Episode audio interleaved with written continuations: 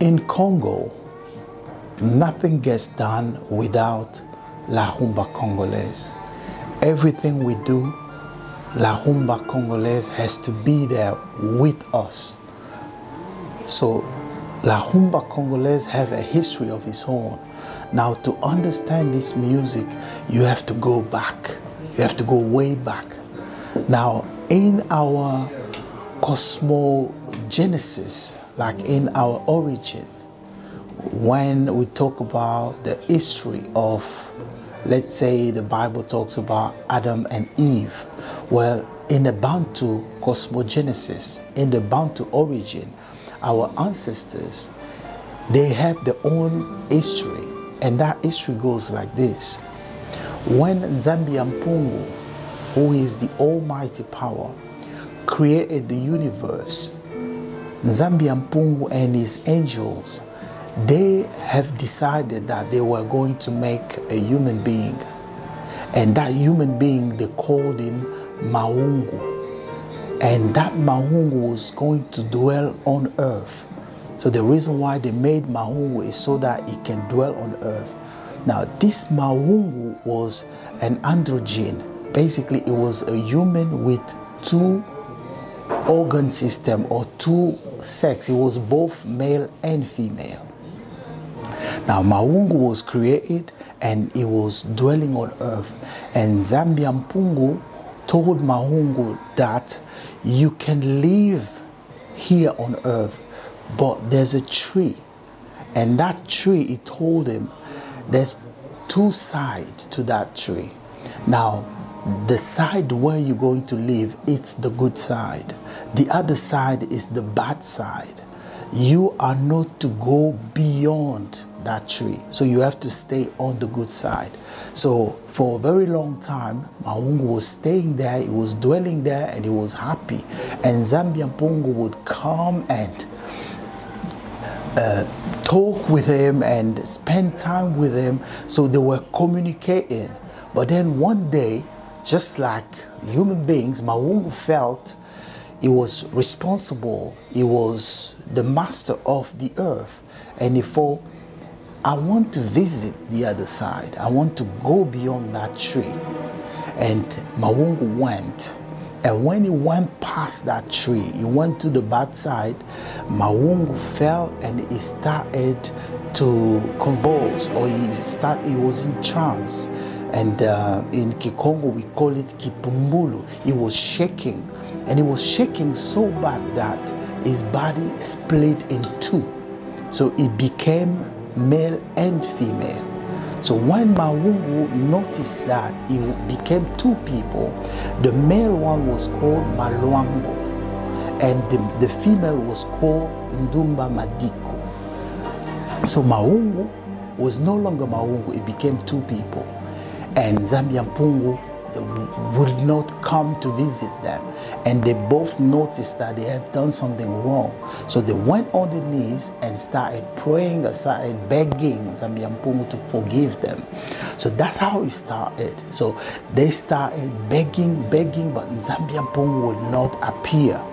So what they had to do now is they were trying to understand how we're going to ask for forgiveness, how we're going to do this.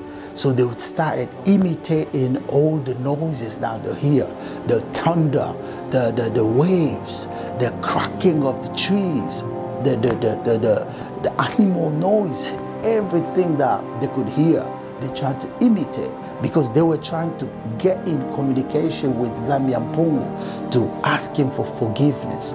And they were trying, and because they were trying to imitate, they, they will have to build what we call a drum, imitating the thunder. That's why when they hit the drum, they hit it hard.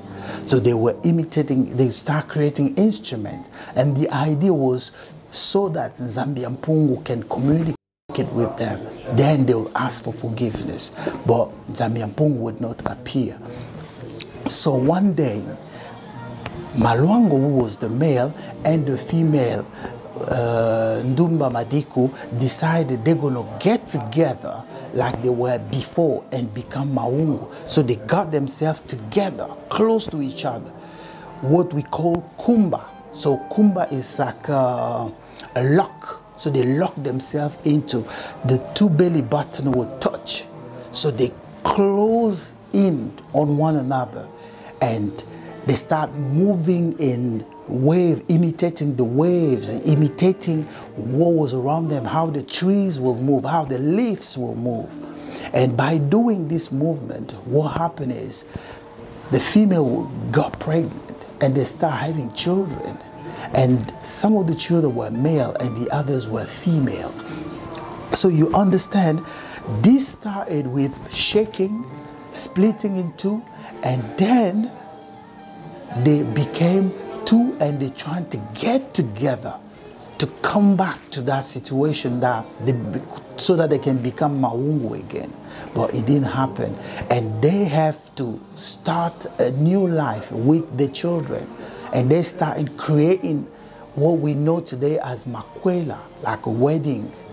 They've decided that, okay, our children, they'll get to a level where they will have to get married, they will have to get to a level where they will do this, they will do that. They created what we know in society. So little by little, they started to spread. And then one day, as you know, in eight, I think 1482, the Portuguese will come to our land. When they arrive in our land, of course, after a while, the, gov- the governor of Soyo will get baptized. And once he get baptized, they will go to burn our culture. They're going to burn everything except the drums, except our the music that our ancestors have created. And that music was the kumba, which is come together, belly button touching, the lock dance. That's that was the dance. Now this music will travel, go all the way through slavery. This music will go all the way to Cuba. And when you hear names like Cuba, Cuba in Congolese language means Cuba, which is beat.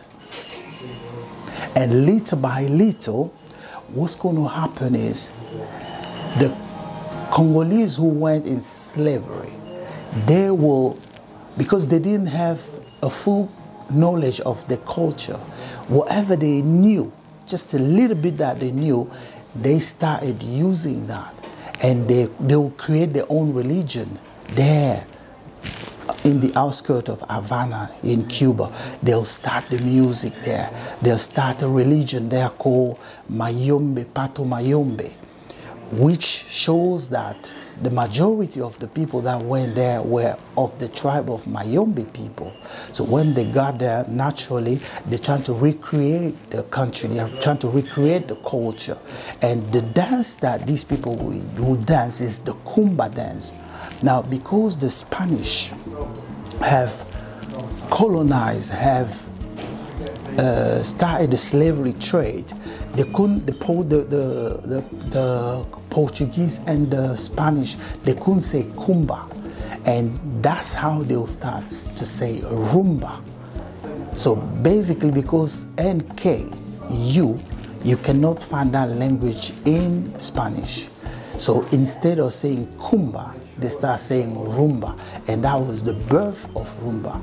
And the first group of music that these Congolese in the Cuba, in the, around that area will create is going to be like the Mayombe Congolese society, basically. Then they will start that music there. But the father of the rumba in Cuba is called Benny Moré.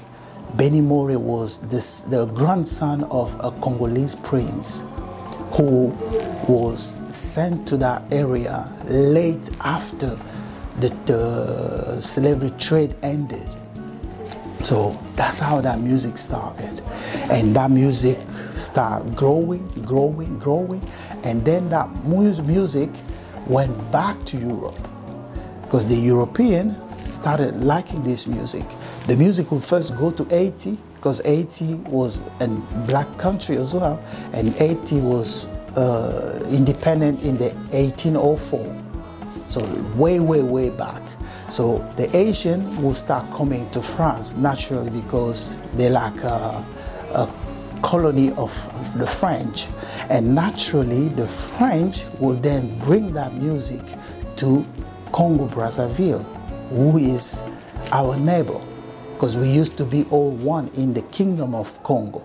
But then the French will bring that to Congolese uh, in Brazzaville, and from Brazzaville, the West Africans will bring that music to Congo. The first music uh, playing a rumba band started with the West Africans. They, the, the, the Senegalese, the people from Benin, they the one that started it. Now, the first Congolese group was created by uh, Kallé, Joseph Kallé, Grand Kallé. He was the one who created that band. That band was called African Fiesta. Why he created African Fiesta? The reason why he created African Fiesta was because Joseph Kabasele was a big fan of Armstrong. So Armstrong was the one who became a superstar. And back in those days, Armstrong was like the Michael Jackson, the James Brown of that time. And he was playing a trumpet because a trumpet was actually an instrument made by a Belgian citizen. His name was um, Adolf Sax. He was the one who invented that instrument, but he registered the instrument in France. So when the French naturally went to fight in the American secession, you know, the when the Americans were fighting to split the country, the French went to support the people there. So when the French went there, they took the instrument. The French army took the instrument with them. You know, the saxophones and all the fanfares. You know, all that kind of music. So they took it with them. When they would lose the war, they would just leave it. Now, black people living in Louisiana would take those instruments and start practicing and just using it. You know, whatever they could. So one day when Augustine McCarthy, who was the mayor of New, I think New Orleans or Louisiana, the guy decided that he was going to give African a piece of land. So he asked them, he said, listen, now you have a land that you can do your religion, you can practice whatever you want to do. So what are you going to call this place? They say we're going to call it Congo Square. And Congo Square is where jazz jazz music was born. The music we call jazz, it was born, that music was born there. And Louis Armstrong, Louis Armstrong was the biggest star in those days. And he even came to Europe, he played in the Vatican, he played for the Pope, he was a big star. And when Congo, Kinshasa, became independent on the 30th of June 1960, three months later, Louis Armstrong came to Kinshasa. And when he arrived in Kinshasa, Joseph, Joseph would meet uh, Louis Armstrong. He, he, even gave Louis Armstrong a new name. He gave him the name of uh, Okuka Lokole. And he played a song for Louis Armstrong. And that's how he started his band. African Fiesta. And that African Fiesta is African, actually it's African jazz. It started African jazz. You can tell that the name itself is in English. So why a Congolese, you know, French speaking will start a, a band called after that uh, American because he was a big fan. So that's how that music started. And then that rumba took its roots even though we had people like uh, Wendo Kolosoy, Adu Elenga, they did the music, but because they were playing instrument that they made themselves, so it wasn't like the rumba that we know today. So African jazz, created by Joseph Kabasele, is the, the, the, the group that will basically start that rumba again. And from that time, that rumba started developing to what we know it now. So Joseph Kabasele is a big, big, uh, a powerful man who helped create the first African or Congolese group, music group with African jazz. And then I think three years later, in 1956, uh, Cabas, I think uh, Luambo Makiadi Franco is going to create a new group or called OK Jazz as well. So you can hear they keep that jazz name. They keep because and you can tell they had people playing the sax saxophones in the groups because sax saxophone was the instrument that you had to have because the biggest guy on you know during that time was Louis Armstrong and his main instrument was a saxophone. So that's pretty much the history of rumba. Roughly, that's what we can say. So rumba is something or a music that started, or actually a dance that started in Congo, went to America through slavery, and then came back through Europe, back to where it belonged, and today rumba is what it is.